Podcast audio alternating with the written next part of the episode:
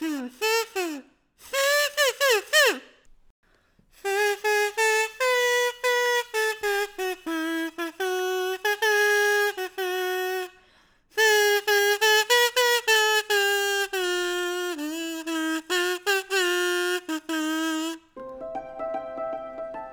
大多数来说，它一定是一个实用主义的东西。比如说，你做生意的话，那你就拜关公，因为拜关公可以让你的生意红红火火。如果你是要升学的话，那你可能就去求一下文殊菩萨，因为文殊菩萨是管学业的。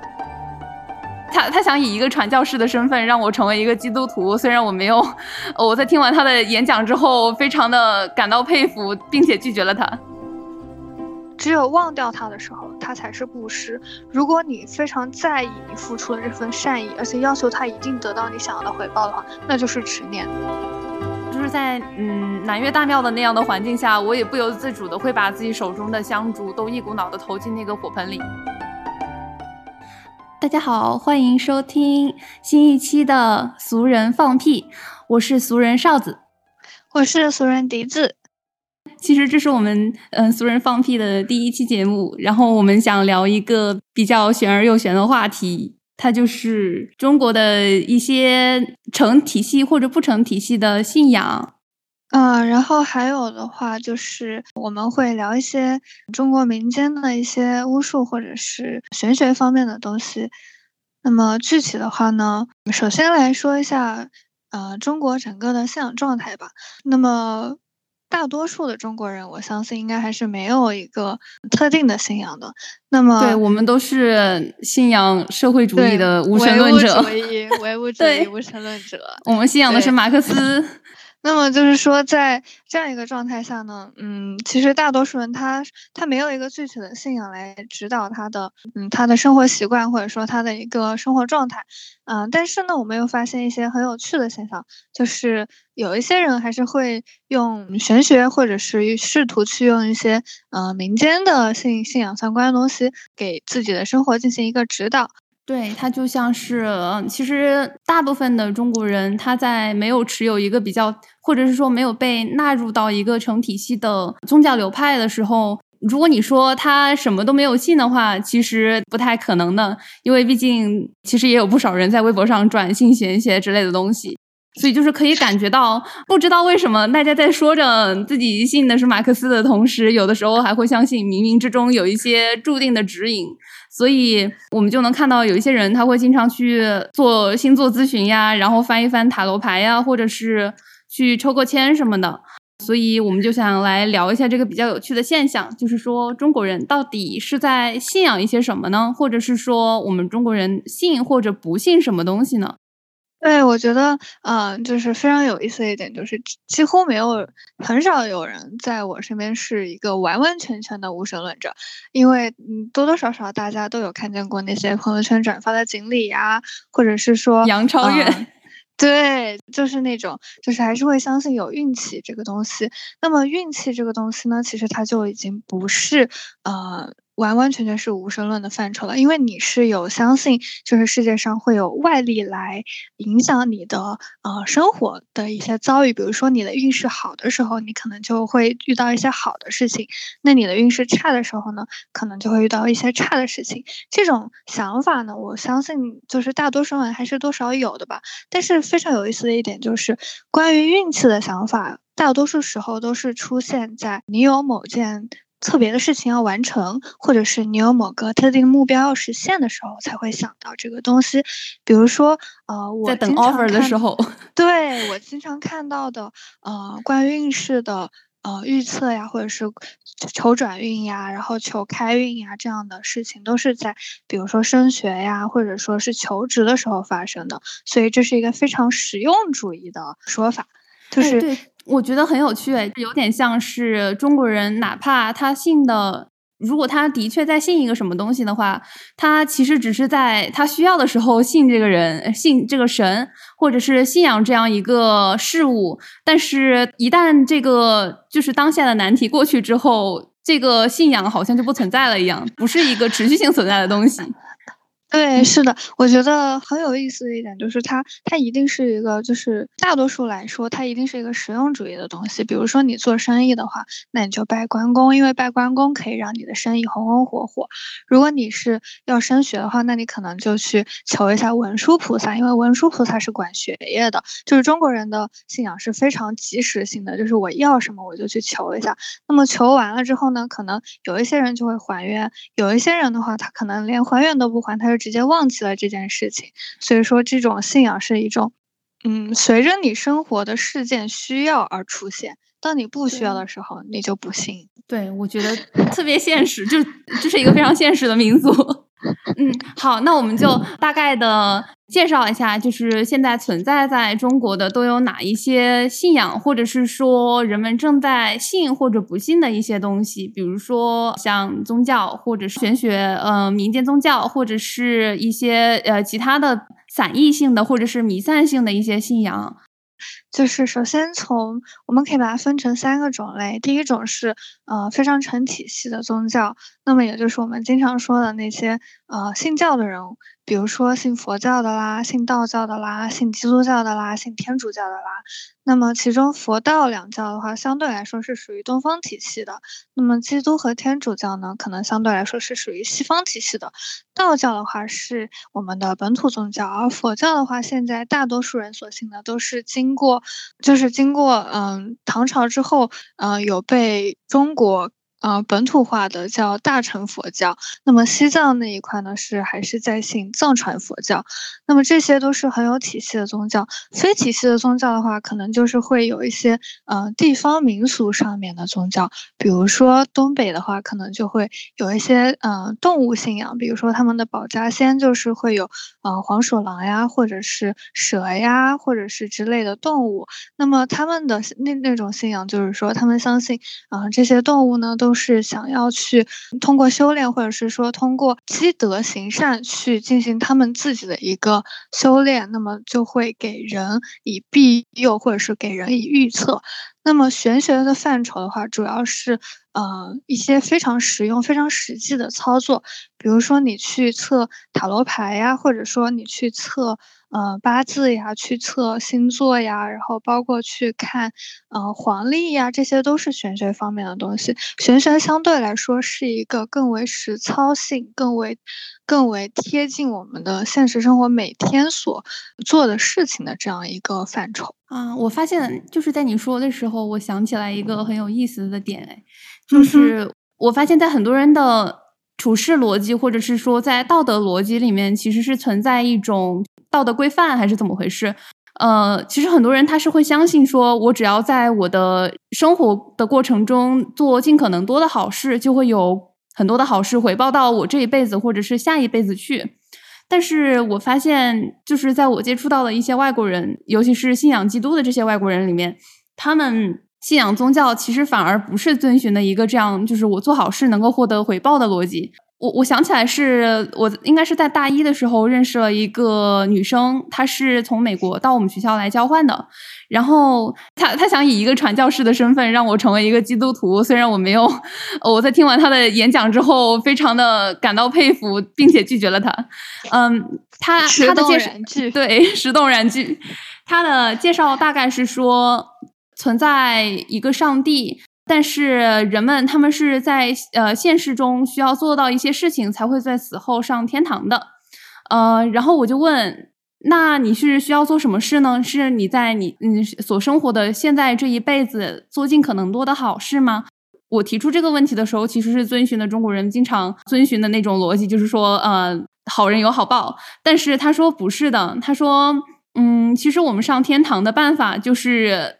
信他，我我说就是信他就可以了吗？对，他说努力信，努力信，你这辈子就可以上天堂了。我也不知道他就是他具体是哪一个流派的，但是我觉得很有意思的点在于，其实，在我们中国人在做好事的时候，其实是会给自己有一种心理上的压力上的呃压力的缓解，就像是我们自己在规训自己一样，说当我们做一件做一件好事的时候，就冥冥之中有一些东西会回报过来，哪怕没有回报的话，他也许。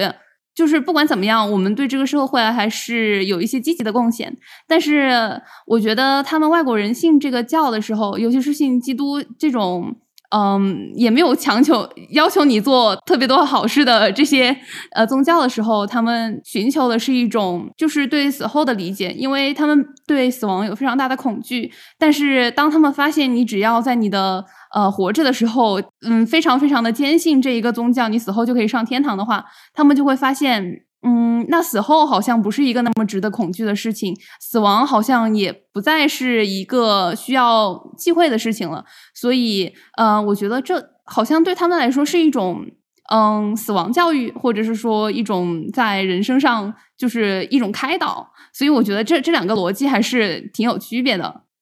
对，我觉得就是，嗯，首先我想说的是关于死亡恐惧的这一点。如果我没记错的话，天主教和基督教都认为说，你死死亡人死之后是需要接受审判的。那么，首先你你需要在炼狱或者说是某一个地方去等待这样一个审判。然后你，然后就是很很我们很熟悉那一套了。如果你做了善事，那么你就可以上天堂；如果你没有没有相反的话，那么你就下地狱。这是一个非常。一次性的判断可以说，因为我我据我所知，就是基督教它是基督教或者天主教，它是没有一个轮回概念的，就是你做好事或做坏事就一次性的判断，判断完，那么你就你的灵魂就就已经有了自己的归属之地了。但是在佛教的体系当中，它不是这样的，它是有一个轮回的概念，就是你的你不是死一次，就是从佛教的理论上来说，你要死非常非常多次，就是而且呃而且就是说。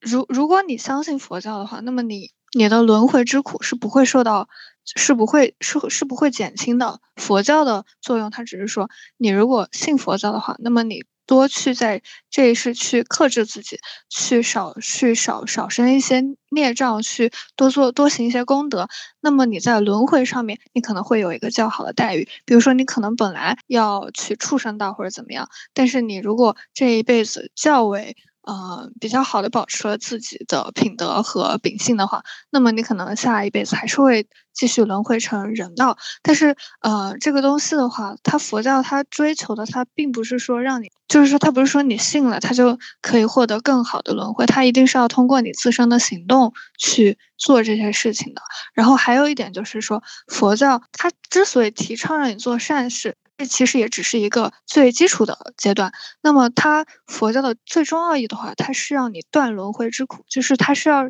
让你看清楚，轮回也是个虚假的概念，就是人的生命是一个。嗯，怎么说呢？就是它的最终奥义是让你断轮回，跳出轮回。那么你断轮回的这个过程是没有，就基本上是没有，就是现行来说是不可能做到的。所以他要你做的就是尽可能的保持自身的一个良好的品质，不要在轮回上面越来越往下去走。因为如果越来越往下去走，你可能就会沦为恶鬼道啊，或者怎么样，就是非常，那佛教里叫三恶道，那就是非常不好的一个存在。那么你只要在三善道里面。嗯，保持一个比较良好的品质的话，基本上还就是会保证你不会过得太难受。然后这就是说佛教为什么提倡人一定要去，比如说，嗯，做一些功德呀，或者说做一些布施。但是还有一个问题就是，很多信佛教的人，包括他们自己在怀疑说。为什么就是好人没有好报？为什么就是说他的好心付出了，但是得不到相应的回报？我曾经看过一个例子，就是说有个博主说，他有一个朋友，他定期给一个乡村的女学生捐钱，就是就是也是也是算是定点捐助的那种。然后他他其实是嗯对那个女学生有一定的期待的，就是说他希望那个女学生可以好好读书呀，或者说是靠自己来摆脱这样一个乡村比较。比较就是窘迫的命运，但是其实没有那个女学生，她还是在读书读到一半的时候，她就嫁人了，然后也没有说嗯继续她的学业。然后她那个朋友听到了之后就觉得说，嗯还是非常难受的，因为说感觉自己的帮助没有没有没有能够让她过上一个更好的生活，或者说简单来说就是感觉自己的付出没有没有太多的回报，没有太多的价值。那这个时候呢？呃，我非常赞同那个博主说的观点，就是你的这些好意一旦发散出去之后，你就应该忘掉它，就是只有忘掉它的时候，它才是布施。如果你非常在意你付出的这份善意，而且要求它一定得到你想要的回报的话，那就是执念。如果你的执念一旦生了的话，那么你这份善意就没有了，就是已经被吞噬了。所以佛教里面其实它非常复杂，就是它讲究的是一个。可以说是一个放不断的放下的过程，就是你做好事，但是你要放下。如果你做好事，然后你告诉自己，哦，我做了这些，我需要得到一些好的回报的话，那么就是执念。哇，我觉得说的好有道理啊！他而且他这句话说出来就特别有佛性，他他好像就在说，你只能无心插柳，或者是说，嗯，对，就像是你走在这条路上，你所播出去的种子，但是你的。就是你是永远不回头的，或者是说你永远不会往后倒退，看一眼你播下去的种子长成了什么样的，嗯，这个才不是执念。如果你一直想守着那个种子，看它发芽长大的话，嗯，这个其实反而成为了一种执念，成为一种束缚。哎，说的好有道理。其实我 我还有一个非常外行的问题想要问一下你。你问啊，你问，就是说，呃，像之前说的那些呃轮回，比如说六道轮回之类的，呃呃，如果比如说有一个人他在某一道轮回的时候，或者是说就是个生物他在某一道轮回的时候，就是已经往下走了，那他还可不可以就是？在还有在往上走的机会，这是一个问题。还有一个问题就是说，六道轮回，比如说有的人他会觉得畜生道不如人道，嗯，其实这是不是也是反映了当时就是这个宗教创造或者是说它发扬光大的时候的一些呃社会价值观？因为你也会发现，就是现在很多人他们会说下辈子我想投生成一只猫之类的，就是现在已经有很多现代人并不觉得呃生成一只动物会比人有多么的低级。所以我觉得它是不是就是宗教对当，嗯，对它发扬光大，或者是说它衍生出来的当时的社会现象是有一定的反应的。首先，我觉得第二个问题我不是特别了解，因为我只知道说，嗯，佛教里面的确认为就是说畜生道它是不如人道的，因为它有明确的记载，就是我记得是说，说是你是要做一些不好的事情才会投胎成畜生。那那那么，我觉得他终究可能会认为说畜生。道的动物没有人的，呃，人的那个智慧，就是没有人没有人的觉悟，所以你你通过畜生道是无法去领会到轮回呀，或者说无法去领会到这些东西的。但是你通过，呃，人道的话，你可以有你自己的认知，可以用你自己的，呃，行为去去改善吧。呃，还有一个问题就是，第一个问题是，呃，如果一个人在轮回之后往下走，会不会有再上来的机会？嗯，那么我记得说也是有的，而且不光就是说你从下面你能够往上走，六道轮回的本质它是一个循环系统，在三三善道当中有一个道叫天人道，天人道是一个非常，我觉得是个人觉得是，嗯，一个比较好的道了，就是他天人都嗯非常的快乐，然后住在非常也住在非常华美的宫殿呀，非常漂亮的地方，然后嗯天人的。嗯，就是那个生活都非常的好，但是天人就是当天人的福报享尽的时候，他们就会直接堕入畜生道，就是他们连人道都不会经过，他就从天人直接变成了畜生，所以这这就是六道轮回。站得越高，摔得越惨。对对，有点这个意思，就是他他他就是告诉你，就是这个东西它是一个循环系统，而且它是一个很，嗯，就是它并不是说你一级一级往下，可能你从天天人道就直接摔下来。然后，但是你从畜生道的话，你努力从畜生道往人走也是可以的。你从人道，你没做好事往畜生道走也是可以的。那么恶鬼道呢？恶鬼道和地狱道就是最底下的那两个，就是我们说坏事做尽的那些道。它，你如果洗心革面的话，就理论上来说也是能够慢慢慢慢先变成畜生，然后再从畜生变成人这样子。但是终究来说，这个还是循环，就你没有没有办法跳脱出去。只要你在轮回之中，你就没有办法。断掉你的苦，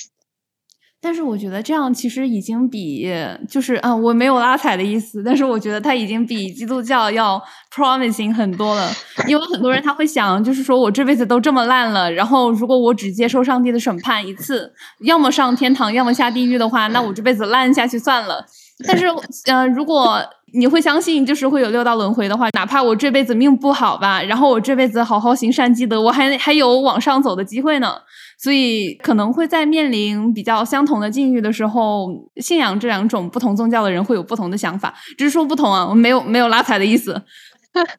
我觉得是这个道理，确实，如果你如果嗯，但是我之前也接触到了一些信基督教的同龄人，他们的感受都是信仰这个东西在他们生活中更更类似于一个指导，就是生活中的什么东西都是可以通过天主的旨意来进行的。因为我我采访全部都是我接触到全都是天主教的同龄人，那么这些人都全部都觉得，就是说天主在他们的生活中就是一个指示的作用，就是他们的生活。未来的方向、未来的规划，全部都是会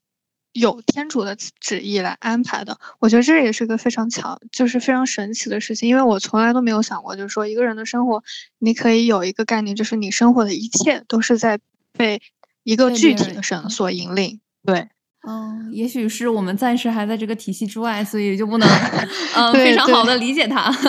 但是我觉得，就我们还在混沌着呢。对，就是可能是在某种程度上来说，它确实可以解释很多，就是这个人他遇到了然后难以解释的现象，或者是难以解释的一些困境，然后他就会在想，这也许就是上帝安排好的吧。所以这样的话，他就相当于是给自己的生活找到了非常多的解释方法，或者是说解释的结果。嗯，这样的话他会少掉一些 confusion 之类的。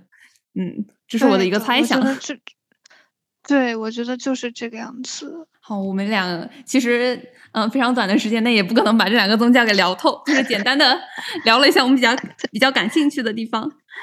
对，其实我觉得很有趣。就是我我记得，就是我们两个见面的时候，不知道你有没有注意到过，就是我的脖子前面其实是挂着一个十字架的。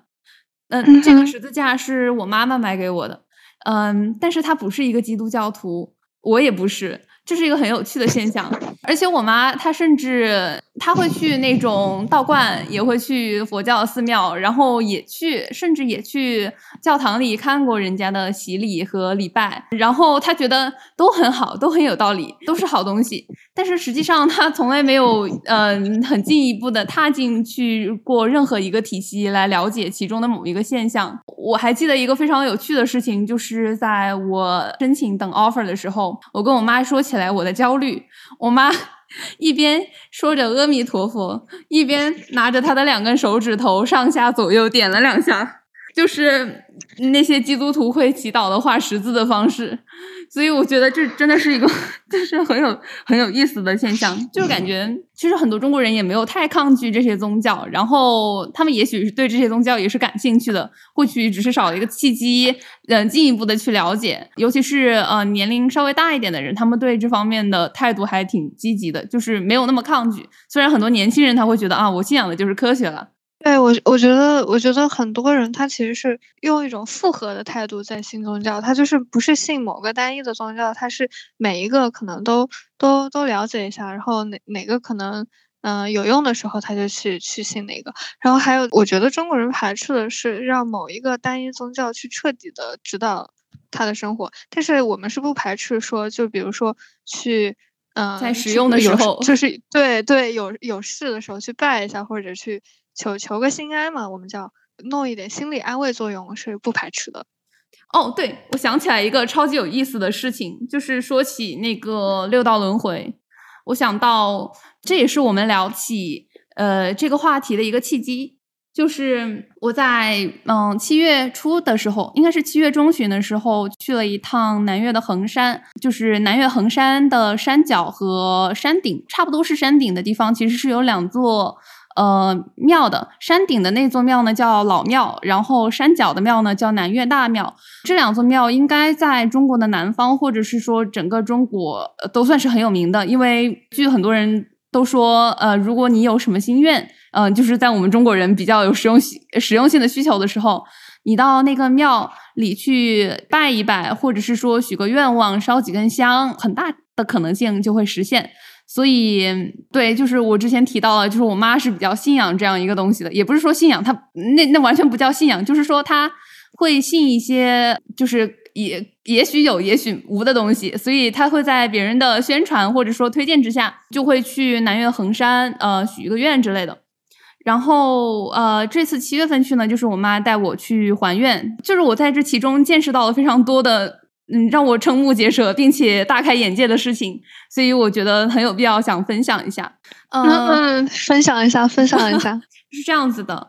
嗯，南岳衡山应该是呃，最开始就是只有山顶上有一座老庙，那座老庙应该是年限非常非常久了，嗯，应该是有几百年乃至上千年的历史了。然后那座庙是比较灵的，香火鼎盛。但是在建国之后呢，就是因为它的香火一直不断，但来的人越来越多，所以呃，我们国家呢就想到，其实是衡阳当地的政府啊想到，就是说，那么我们就不让太多的人上山了，因为那座山吧，其实也挺高的。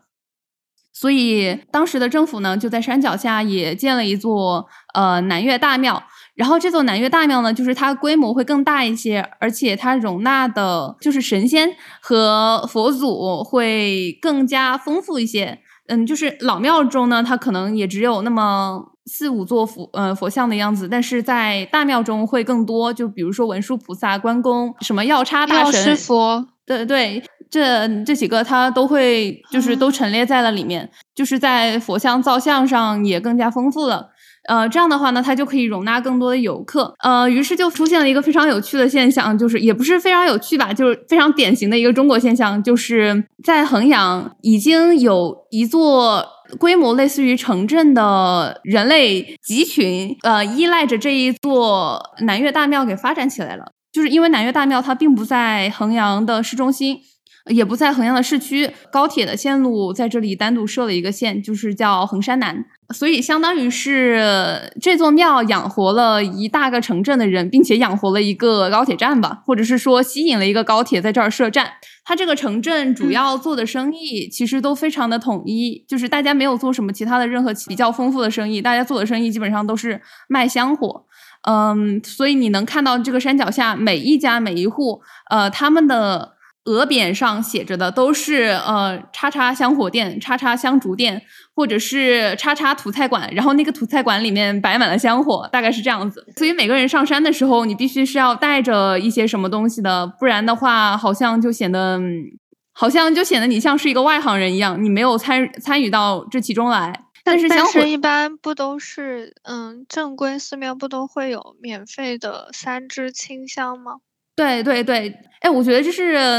嗯挺不一样的点吧。就是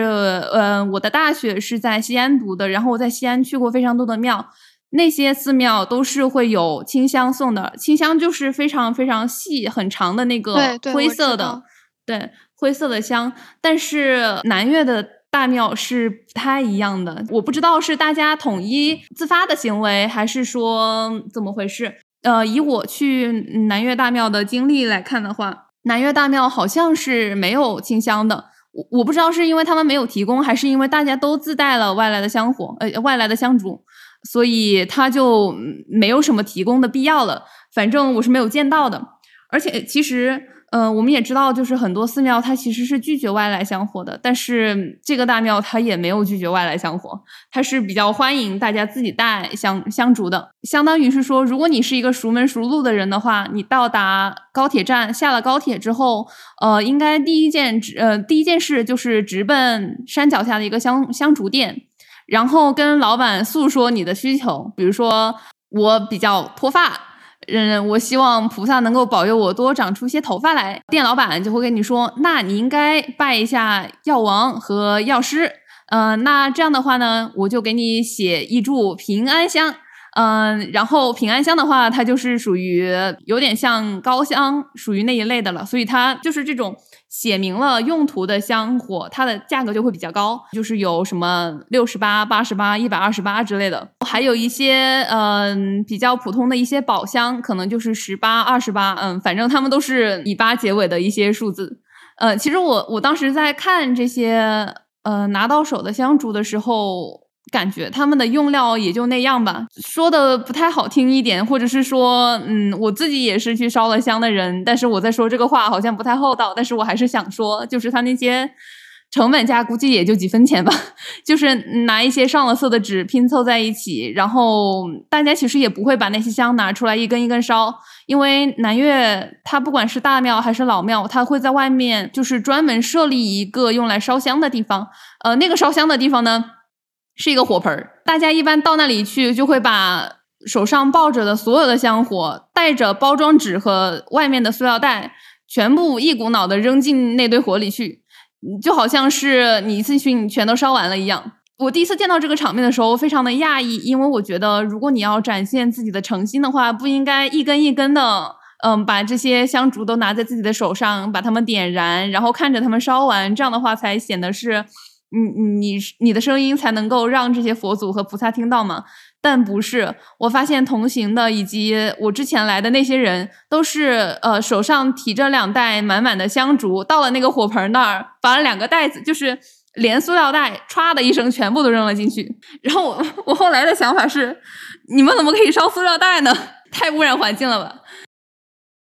我那天还愿的时候是先去的老庙，先去老庙的话，我就需要爬山。上山这个词在衡山或者是说衡山南这个地方是有特定的意义的。它的上山的意思就是说我要上山到山顶上的那个老庙来还愿。呃，山顶上的老庙呢，没有因为大庙的修建而被废止。呃，它依然存在，但是去的人会少很多，因为它是有一定的门槛的。它毕竟是呃屹立在那个南岳衡山之上，所以它有一定的攀爬的难度。其实我觉得这是一个很有趣的事情，就是说，嗯，古人把那座庙建的那么高，然后乃至于以后以后的香客都得爬非常非常高的山，到达山顶的老庙上。我觉得这是不是一种向佛祖展现许愿、求愿和？呃，还愿的诚心的一种方式，就是佛祖或者是说神仙，他会想，就是说，嗯，你如果真的那么有诚心的话，你是不是应当忍受一些皮肤之苦、皮肉之苦？嗯，所以这是我当时的一个思考。呃，南岳衡山呢，它提供的缆车运送的服务，但是它实际上不会把人直接送到山顶的老庙上，因为那座山挺陡的，而且山峰挺尖的，所以它只能。送到大概半山腰的地方，因为如果再往上走的话，车就没有办法停车和倒车了。嗯，就是因为它太尖了嘛，没有一个平地。嗯，所以相当于是大家只能买一个缆车的票到半山腰，然后继续往上爬。嗯，我记得那座山非常非常的陡，大概是什么陡法呢？可能是两个岳麓山的大坡的坡度，是你每一步往上爬，嗯，都像是在走一段比较竖直的路一样，非常非常的吃力。嗯，其实我我在那些爬山的人里面算是比较年轻，而且看起来年富力强的。虽然我久不锻炼，但是已经算是非常好的了。因为其实有些人你到这儿来，你也能看到他们到底是在求什么。比如说有很多老人，他们已经好像是失去了自理能力，但是他们依然想到老庙上去求神拜佛一下。所以他们左边和右边都被家人给搀扶着，然后自己手上还拿着一根拐杖。就在这样非常恶劣的身体条件下，艰难的往上爬，嗯，但是我发现 they made it。然后还有一些人呢，就是像小孩儿，呃，他们就是会当做一个普通的游览项目。但是我在爬山的过程中，发现了一个非常非常 attractive 的东西，就是在下了车没多远的地方，有一些人是坐在那儿等生意的。等你走近的时候，你会发现那些人他们是抬轿子的。他们就会说：“你只要给我两百块钱，呃，我就把你抬到山顶上去。”这个服务呢，我当时还怀疑了一下它的合法性，因为据说衡阳市对南岳衡山这片景区管得很严，有一些人他私人运营摩托车，呃，运送一些不想爬山的游客到山顶会被罚得很严。所以我当时在想，那你这个不开摩托车，你开这种呃人力车夫一样的东西，难道就可以了吗？我后来发现是可以的，可能是衡山市政府或者说这个景区，他把抬轿子当成了一种体验中华民俗的的一种项目来做，所以他相当于是给那些轿夫，呃，是提供了一些比较丰厚的收入的。但是说你说丰厚是丰厚吧，其实真的很吃力，因为我本来说了，它那个坡很陡，然后山路又很长，所以你要走到山上本来就很不容易。但是就是如果还有人要坐你的轿子的话，你还得抬着他走，呃，我觉得是相当艰巨的事情。但是这些轿夫他每天要为了挣钱，他要往返山顶和山腰很多次，所以我觉得非常不容易。我就观察了一下，到底有哪些人在坐轿子。因为我不是说过那个南岳衡山在中国的南方非常有名吗？所以到这边来的很多香客实际上是有不少他甚至都不是湖南的，我听口音像是广东的，有很多香港老板，他们就成群结队的。有有一些人呢，他他确实是像背包客一样，就是在健身的往上爬，但是有一些老板一边抽着烟就。嗯，叫着像呼呼唤着两个小弟一样，叫两个轿夫来，呃，把自己抬上去。我看到的一个轿子中坐着一个，嗯，南方来的男人，我还是不说具体的省份了。然后那个人，他明显是一个很老板的气派，因为他身上穿的和他拿的东西，以及他抽的烟，都是相当昂昂贵的。呃，我觉得轿夫在面对这种人的时候。是心心理上可能曾经是存在过一些嗯不平衡或者愤懑之类的，但是他们已经习惯了，所以我发现就是那些轿夫还挺愿意跟这个老板搭话的。呃，老板呢，他抽的烟是非常非常贵的，可能是嗯百来块钱一包的，就是因为那个香烟的价格限制之后就已经是顶格的烟了。那个老板呢上轿子之后，他就把自己的烟分给了两位轿夫。两位教夫呢想了想，既然老板给了我一根烟，我是不是也要礼尚往来一下？但是他们身上其实从上从头到脚都没有能够回馈这个老板的东西，除了呃自己的劳动力之外。然后有一个教夫就想到了，就是他从自己的裤口袋里面掏出了一只打火机，他帮老板把烟点上了。我当时想到了一句话，就是。你这个烟是有贵贱的，但是你的火其实是不分价格的，所以，嗯，其实挺微妙的，在这其中，好像是社会地位的上层人，或者是说有钱的人，他跟这些轿夫达成了一个微妙的物质交换，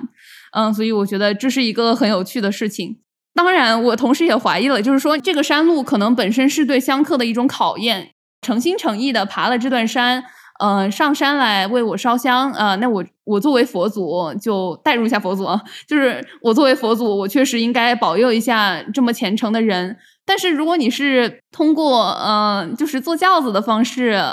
嗯，虽然。不能说是奴役别人吧，我觉得就是说你是依靠其他人的劳力，或者是说让其他人压弯了腰，通过非常艰难的方式上来的话，那你的看似的艰难其实是建立在其他人更艰难困苦的境遇之上的。那这样的话，佛祖真的还会保佑你吗？或者说佛祖真的愿意保佑你吗？所以我当时是有这样一个疑惑的。总之，我当时上了山跪拜了一下，然后在跪拜的时候呢，也发现了挺有意思的事情。我发现。大家拜佛的姿势都不一样，就是大家每个人都有自己的拜佛的方式。有的人呢是跪下来，头磕地磕三下，然后再站起来，双手合十，再弯三下腰；有的人呢是跪下来之后，先双手合十，然后再贴到地板拜一下，然后再双手合十，再贴到地板上拜一下，这样我循环往复三次。还有的人呢，他是自己带了那个。呃，那个药牌就是那个弯月形的，用来算命的那个药，呃，就是呃呃摇摇摇那个字应该念摇吧，是六爻，就是带那个摇牌，然后他们就会在那个半月形的，是会摔到地上的那种，对对对，是，哦，那个那个应该是，嗯，那那个反正不是六爻，然后那那个应该是另外一个东西，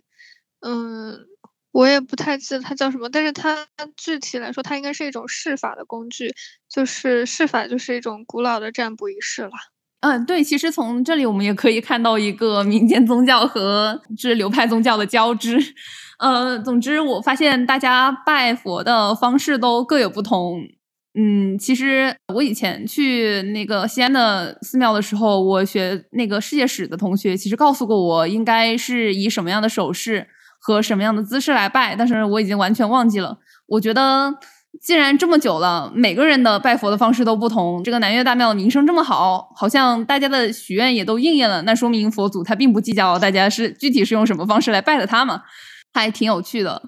嗯，最后就是拜完老庙下山之后，大多数人是还会去大庙再拜一圈的，就是因为大庙它分出来的这些神仙和菩萨就比较精细嘛。所以你如果求，呃，真的求学业的话，是可以拜到文殊菩萨的。但是山上的老庙是没有的，没有文殊菩萨。所以大家还会下山转一圈。其实你可以在这上面就是看到非常明显的佛道合流的迹象。嗯，可能左边这个财神爷是个关公，右边那个财神是个菩萨，或者是个财神观音之类的。所以，我觉得像这样不同的呃造像方式和不同的面相都共处一室，也是嗯，我觉得非常值得来看一看的东西。哎，对，想起来，在一九年、二零年人口流动管的比较严的这一段时间，嗯，我是没有机会去南岳的。所以我当时在想，因为这个疫情期间，就是为了防疫，嗯，这些寺庙它都不让游客进去，那相当于寺庙就没有了香火嘛。那么神仙佛祖他是不是其实他是，嗯，会更努力的保佑一下这个人世间的呢？不然的话，大家 都没有机会来给他烧香，那他不就饿肚子了吗？其实就是一个。嗯，我我我我倒着说吧，我先说这个香火的问题。我个人觉得说，就是嗯，就是关于寺庙的香火这件事。首先，我今天正好看到一个事情，也是在网上看到一个博主说，就是说说会不会许多年以后啊，我们的香，因为包括我自己，嗯，之前去那个去一些寺庙的时候，也发现他们的功德箱。因为就是疫情的缘故，尽量要减少大家的接触，然后他他们就把那个功德箱换成了一个支付宝扫码，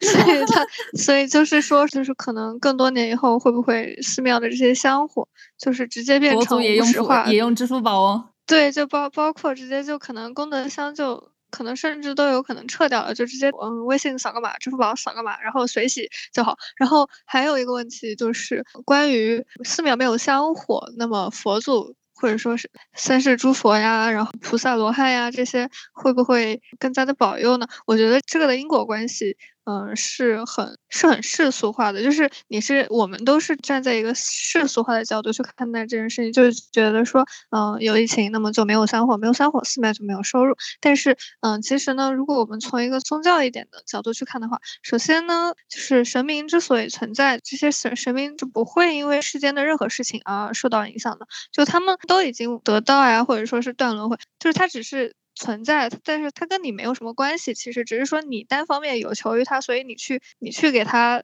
就是上点香火呀，或者说是你去给他发个愿，这样，然后他可能因为他跟你没有关系，那么但是他又有慈悲心，所以他可能就会会帮你一下这样子。但是他和你是没有关系的啊，就是说，就是你你做的任何事情跟他没有。对，跟他就是佛祖，他其实是就是这样子。他其实他并不求你给他烧香，只是说我单方面的有求于他。对，但是如果我不求他的话，他对我也没有什么所求，也没有什么期待。是的，是的，是的，因为因为佛教就是这样一个关系，就是之所以说为什么说人你最好是如果要发愿的话，你要去寺庙发愿的原因，就是在于。他跟你是没有关系的，你可以去求他，但是他不会对你有任何所求，因为人和人之间是有互相制约，有互相，嗯，有所谓的磁场或者怎么样，是有互相联系的作用。但是人和各种生命之间都是没有的，都是断开的，因为他们已经在另外一个维度，就是他们的存在跟我们的存在是完全没有关系的，只是说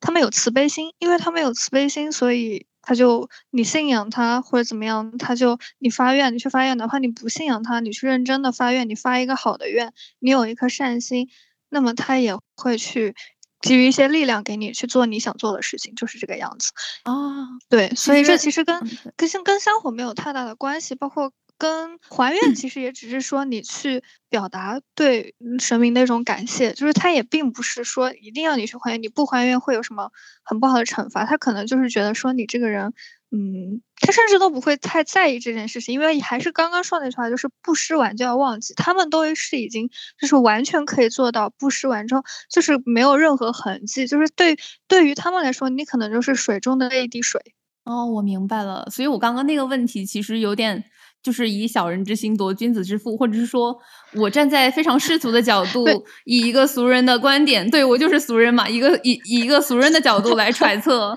揣测佛祖的想法，但是实际上呢，人家根本就不这么想。理论上来说是，就是如果我们抛开世俗化，什么寺庙运营啊，当然寺庙运营肯定是需要钱的，这是这是这是没有办法的事情，嗯。大四都是有很稳定的香火收入的，因为他们也有那么多的僧众呀，要要养活或者怎么样。但总之，如果你去谈论神明的话，他们是没有这个概念。没有那种世俗的东西。对，明白了。然后还有一个就是说。之前的话，还有一个就是，我看看之前还有什么问题啊？就是说，爬山吗？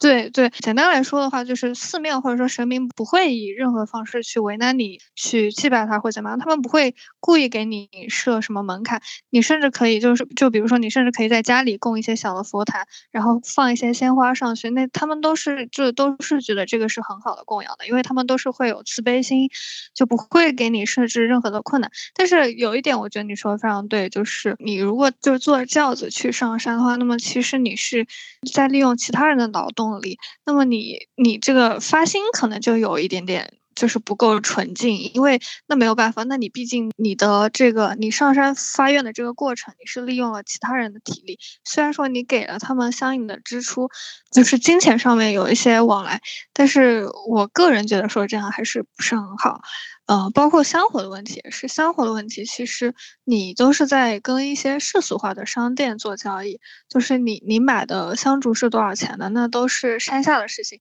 你做你真正和神明发生联系的是把你手中的那支香去祭拜给他，就是仅仅是这样一个过程。只要你把这个过程做好，就。就是一个好的供奉，然后至于其他的，比如说你的香买了多少钱，你的香成本可能是多少钱，这些都不太有所谓。但是我个人也是觉得说，就是把香火直接扔到火盆里面，包括连塑料袋一起，这种是我觉得个人觉得是不太好的，因为你没有一个供奉的过程。正常来说，供奉的过程是会有一个香香火的祭，就是类似于一个很大的香台那样的东西，然后你去把香插在里面。对对，是这样子的，就是我去过的其他的寺庙，就是那种人会稍微少一点的寺庙，一般都是会有香坛，或者是有一个让你放灯的地方。但是，对，其实，在那样的环境下，就是在嗯南岳大庙的那样的环境下，我也不由自主的会把自己手中的香烛都一股脑的投进那个火盆里，因为那个火盆它。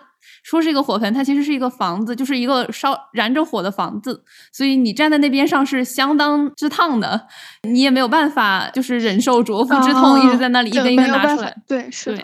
所以就相当于，其实我我还是很好奇，就是其实这么久了，我从来都没有看到过我买的那些香烛里面每一根香都长成什么样子，我只看到了它们的外壳。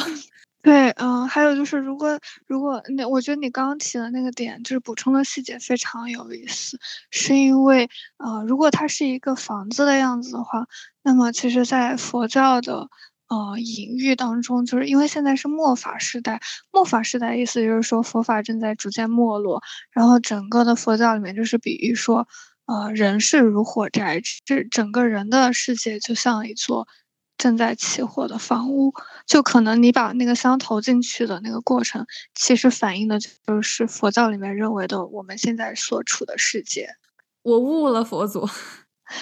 然后还有一点就是，我觉得我也我也有去过寺庙，我今年我今年去过一些比较大的寺庙，然后也见到了非常多就是。嗯，极其虔诚的人。然后我我记得是有一个我遇到过一个人，他是他是一个男男性，然后他确实也是，我不确定他有没有出家，因为他只是嗯剃了一个寸头，然后穿了一身布衣，但是我不确定是不是僧衣，因为僧衣应该是有专门的样式的。然后他就他进了那座寺庙开始，他就是会在每一个寺庙都呃五体投地的跪拜，然后。在五体投地的，就是上每一级台阶，那样其实是非常非常耗体力的。然后，其实作为我们这种就是实用性信仰的人来说，其实看到的时候还是比较震撼，因为真的会有人就是非常虔诚，非常怎么说，就是把自己的身体和精神都相对来说最大限度的去进行到这个跪拜或者说供奉的活动当中。而且我如果我没感觉错的话，他也没有发任何愿，他就是在每一座宫殿面前拜，然后拜完了之后就走站起来，然后再继续跪拜再上去。就是可能最虔诚的那些人，他们往往是无所求的，有所求的反而是我们这些比较世俗的人。对，可能就是因为我们是他跟我们不一样嘛，我们是俗人，我们都是有求而来，嗯，我们都是世俗性信仰。我们需要他的时候才会来，不需要的时候就嗯也不会理睬。我以前被山脚下卖香火的那个店老板娘说过，如果你许了一个愿特别灵的话，那你记得要连着来还三年哦。我当时心里在想，他是不是想让我连着三年都在他那买香烛，他就好赚钱？其实我觉得还愿本质上就是说你你发愿，然后你还愿，就相当于是一个。嗯，怎么说粗暴？简单粗暴一点说，就有借有还嘛。就是比如说，那嗯，简单来说就是，你知道你发的这个愿可能实现了，然后你也知道你是可能借助了一些你供奉的力量，那么你就如实的把这个东西再还回去。这样的话，就其实从我个人角度来说，就算是嗯，也也不能说是两清吧，反正就是你心理上会有一种嗯这件事情了结了的这种感觉，所以它更像是一个仪式性的东西。啊，那我理解了，其实也没有必要还那么多，但就是说我自己个人心理上释然了，就差不多可以了。佛祖其实也不会太在意。对我，我觉得就是这还愿、还愿和发愿这个东西，你说句实话都比较随缘。明白了，明白了，学到了很多。你你可能你可能比起多还几次愿，我觉得可能佛祖佛祖更愿意的是让你在每天的生活当中多做一些善事，或者说你定时去做做一些布施呀。总之功德是很多种的，然后你你只要做好自己的功德，然后回向给他们就可以了。你不还愿也是一种还的方式，然后你做其他的好事，然后再还给他们也是一样的。就是总之你把你好的这些东西散发出来就可以。嗯，懂了。我感觉有点像，就是我我们现在聊的路径已经逐渐变成了，就是 佛祖到底会怎么想？已经已经彻底歪了。然后我手机还没多少电了，我估计我们今天这个大纲是走不完了，要命。由于时长限制，哨子和笛子也是第一次做播客节目，因此存在相当多的缺陷。接下来与玄学、风水和民间宗教有关的内容将会在第二期聊到和发布。节目的录制方式和内容也会有进一步的调整。第一次录制，我们俩都比较焦虑和紧张，非常想在比较短的时间内把安排好的内容尽量说完，但好像努力了很久也没有找到比较好的表达方式。反而显得自己的故事讲得冗长又杂乱，经常破音，用词过于口语，还经常会被自己思考时发出的声音所打断。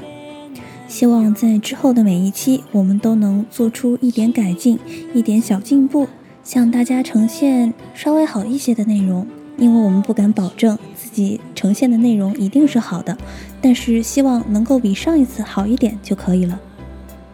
谢谢大家听我们第一次放屁，我们以后还会放出更好听、更好玩的屁。